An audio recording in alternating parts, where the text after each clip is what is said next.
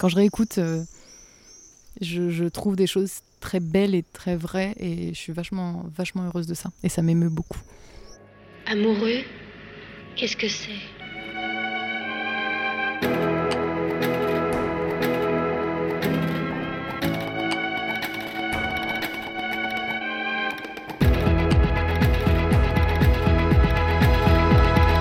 Je ne veux pas gâcher ma vie un tes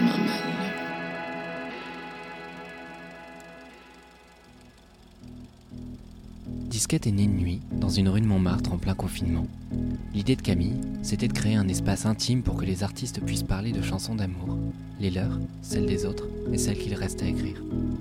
Alice et moi, Team Up, Flore Benguigui ou encore Joseph Salva, ils et elles sont déjà nombreux à s'être prêtés au jeu. Pour cet épisode spécial, c'est l'hôtesse de ce podcast qui devient l'invitée.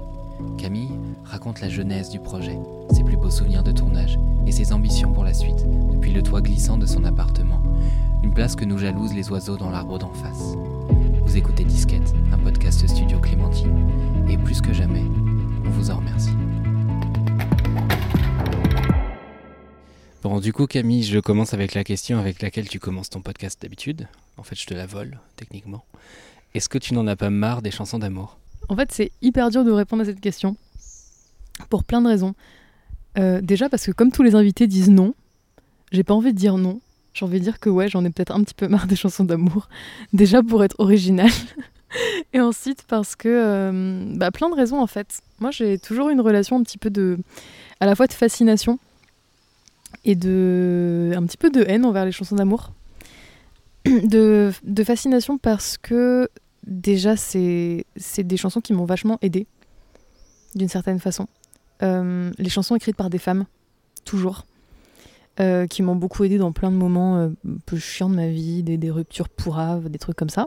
Lesquelles Euh, évidemment, mais comme ça, moi je pense qu'à des chansons d'Elsie. Du coup, c'est pas chanson française friendly.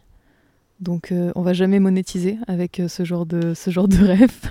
mais non, mais des trucs genre euh, Forever is a long time ou je- enfin, en vrai je pourrais en citer d'autres, mais c'est juste que ouais, j'ai- des, des choses comme mon dit Flore ou ou Anna de enfin Silly Boy Blue. Euh, des, des, des, moments qu'elles ont décrits en disant qu'il y a des moments terribles pour elles où elles ont vraiment écouté une chanson qui leur a permis de, de comprendre vraiment ce qu'elles vivaient, ça je l'ai vécu. Du coup, j'ai à la fois une reconnaissance envers le, le fait que ces chansons existent, et en même temps, il y a toute une frange des chansons d'amour. Je pense beaucoup à celles écrites par des hommes, etc., qui prennent les femmes de manière un petit peu fantasmée, idéalisée, où j'ai eu plusieurs phases par rapport à ça. Bon, déjà, on m'en a jamais écrite, hein, donc euh, voilà, si, vous voulez, je fais un appel à candidature auquel personne ne répondra, ce sera terrible, mais en fait, il y a tout ce truc de où moi je me suis jamais sentie comme pouvant être la protagoniste de ces, chansons d'amour. Et je pense qu'en fait il n'y a pas de protagoniste. C'est clairement des, des imaginaires féminins très limités.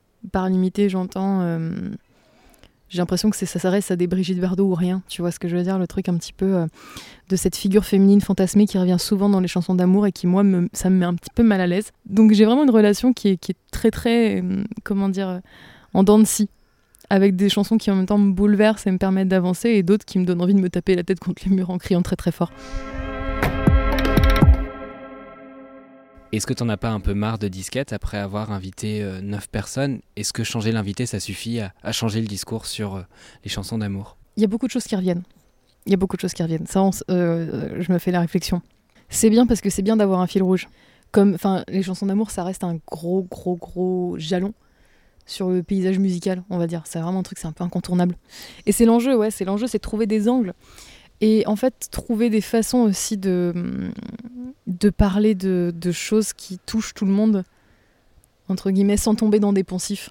L'important, c'est pas tant la proposition de base que tout ce qu'on arrive à, à remuer autour quand on parle de ça, euh, quand on passe par le souvenir. Aussi, c'est super important, c'est ce qui donne de la chair en fait. C'est que c'est pas tant ce qu'on pense en- des chansons d'amour en général, c'est quel rapport ont les personnes qu'on invite avec certaines chansons d'amour en particulier, le rapport du souvenir, le rapport de l'inspiration, c'est ça qui est super important. Et c'est là qu'on trouve vraiment les, les- moments, les fulgurances un petit peu dans ces épisodes où, moi on a eu des grands moments, euh, bon toi t'en es témoin, euh, on a eu des grands moments d'émotion quand même avec certains invités. En tout cas, moi, euh, voilà, peut-être que je chialais toute seule dans mon coin, j'en sais rien. Mais il y a vraiment autre chose derrière ça. Il y a tout un, un truc qui résonne dans, des histoires très personnelles Et ça, je trouve ça bien. Et je trouve que c'est vraiment un pont entre la création et, le perso qui permet d'en faire quelque chose de, différent quand même à chaque fois. Moi, l'amour, ça peut me faire euh, me lever à 5 heures du matin, ça peut me faire ne pas dormir, ça peut me faire traverser des pays et des villes, ça peut me faire faire à peu près n'importe quoi et j'ai pas encore trouvé d'autres sentiments qui me fassent ça. Donc je pense que c'est pour ça que ça occupe autant de place. Donc toi, tu arrives encore à être étonné euh, avec le discours de tes invités euh, parce que justement, ils y mettent un peu euh, de la singularité de l'intime?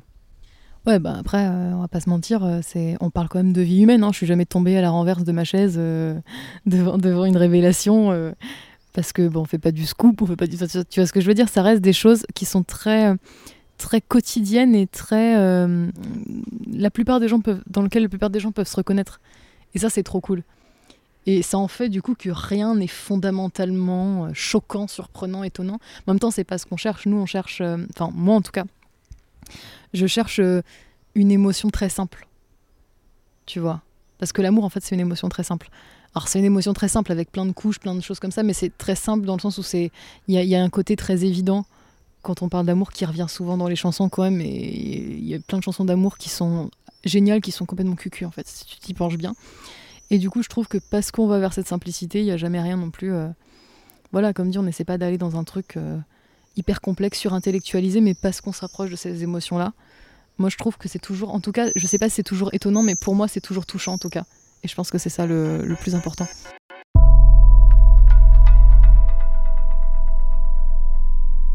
Alors j'avais une question, il y a un pigeon qui vient de passer devant moi parce qu'on est sur le toit de chez toi, Camille.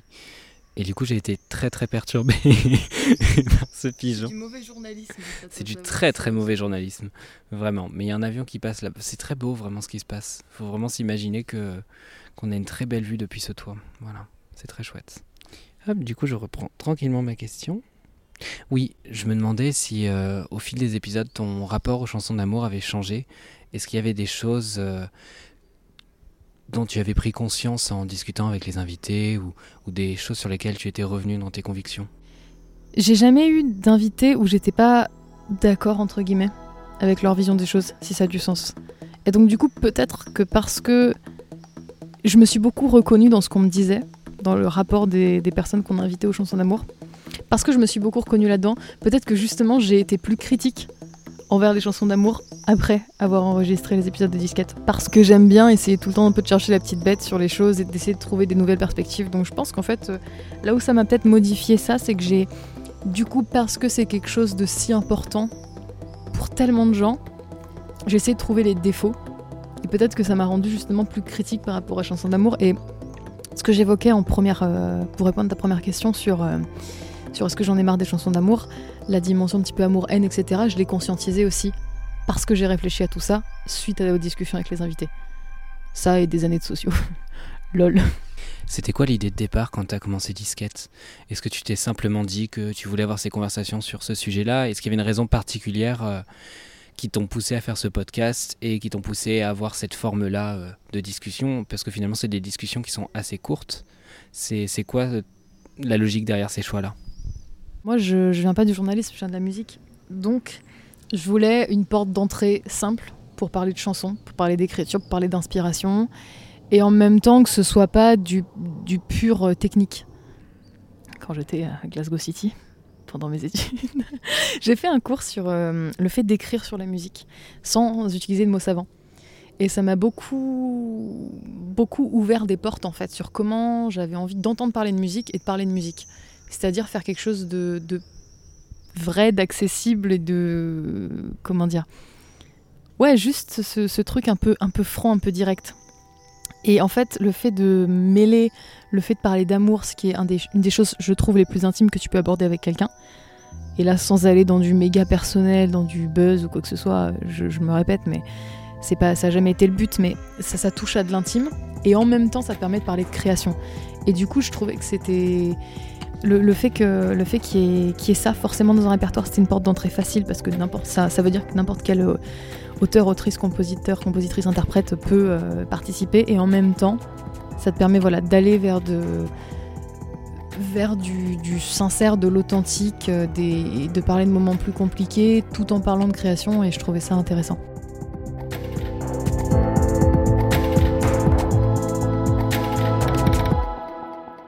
Première interview, alors c'est pas le premier épisode qu'on a sorti du tout, mais c'était avec John M.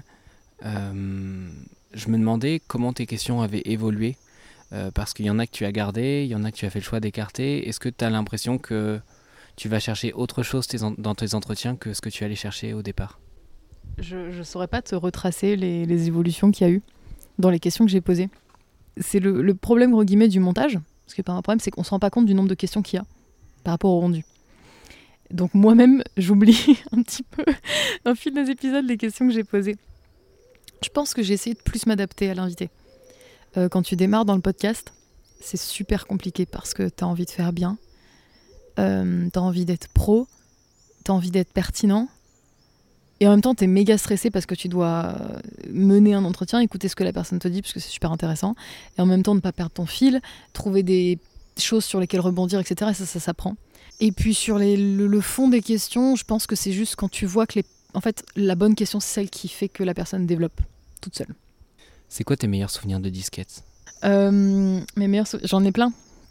Mais c'est pas toujours des moments de tournage. En fait, le, le problème du tournage, et ça c'est c'est quelque chose dont on se rend pas forcément compte, c'est qu'on n'est pas, alors on, l'a été, mais pas pour tous, on n'est pas forcément posé sur un canapé en mode cosy.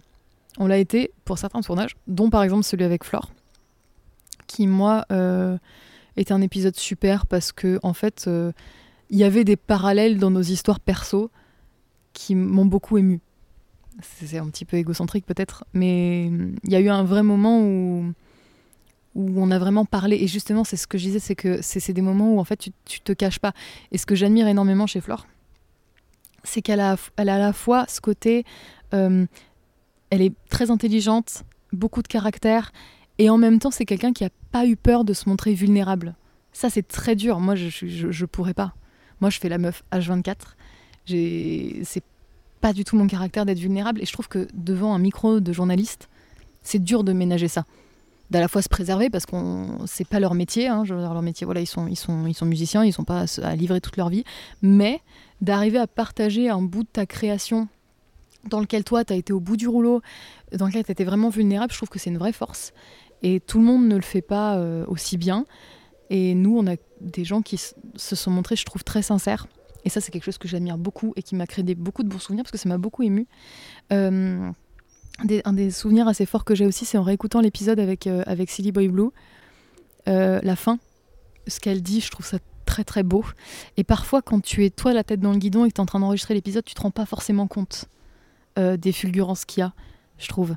Parce que tu es très occupé à penser à plein de choses. Donc en même temps, tu écoutes, tu es touché, mais tu dois vite, toi, rebondir sur autre chose. tu vois ce que je veux dire quoi? Tu as, tout de suite ce truc où tu penses à ta question d'après, à la fin. moi, bah, ces interviews-là, on était chez Sony. Du coup, on avait des, plannings à respecter.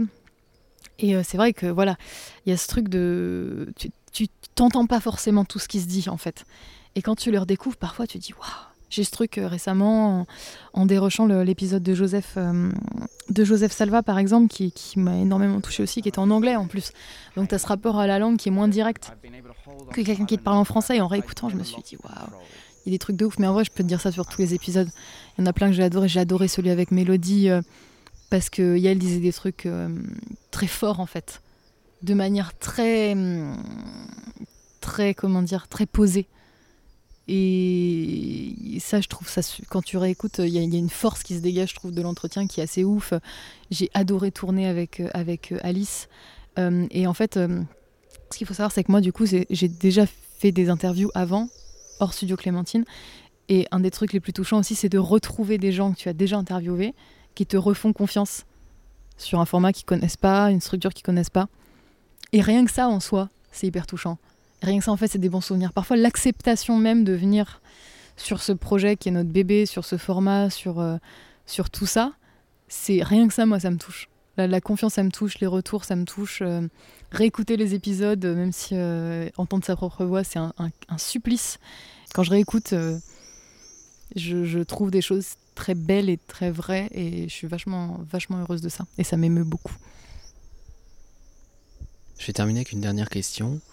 À ton avis, c'est quoi une bonne chanson d'amour? Moi, je pense que certainement, une bonne chanson d'amour, c'est peut-être une chanson où, où tu te fais pas chier à te demander comment l'écrire pour qu'elle soit bien. Tu vois ce que je veux dire? Moi, j'ai eu l'impression que les, les- chansons d'amour les plus belles que j'ai écoutées, et je me fourvoie peut-être complètement, hein, euh, j'ai l'impression que c'était des, des- des- des chansons qui étaient écrites dans, un, dans l'intensité d'un sentiment, en fait. Alors après, avec toutes les contraintes de forme que ça engendre, et puis tout le retravail qu'il y a derrière, parce que bon, une chanson, c'est pas euh, tu la sors et puis, euh, et puis c'est bon, c'est dans les bacs. Donc je pense que la seule bonne chanson d'amour, c'est celle qui, qui s'écrit sans trop y penser. Et après, euh, libre à toi de, de t'identifier ou non, d'être touché ou non. Je pense que Dieu merci, a assez de chansons d'amour pour tout le monde. Vous avez écouté le dernier épisode de la saison 1 de Disquette, dans lequel Camille, l'hôtesse et la productrice, dévoilent les coulisses de ce tout premier podcast de Studio Clémentine. Je suis Mathis, réalisateur et compositeur et hôte pour une fois de ce podcast. Camille et moi avons hâte de vous retrouver pour une saison 2 toujours plus chargée en émotions.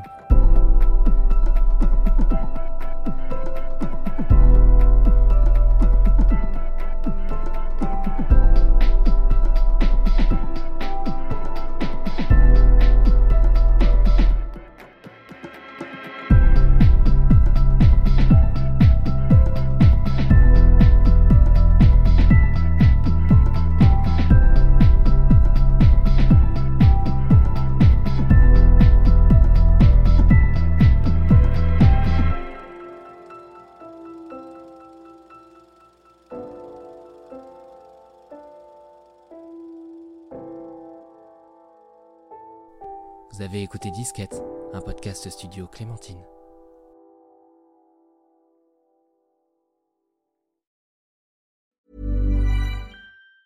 Planning for your next trip?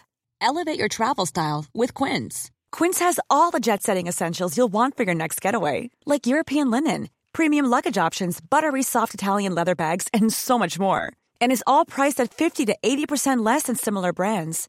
Plus, Quince only works with factories that use safe and ethical manufacturing practices.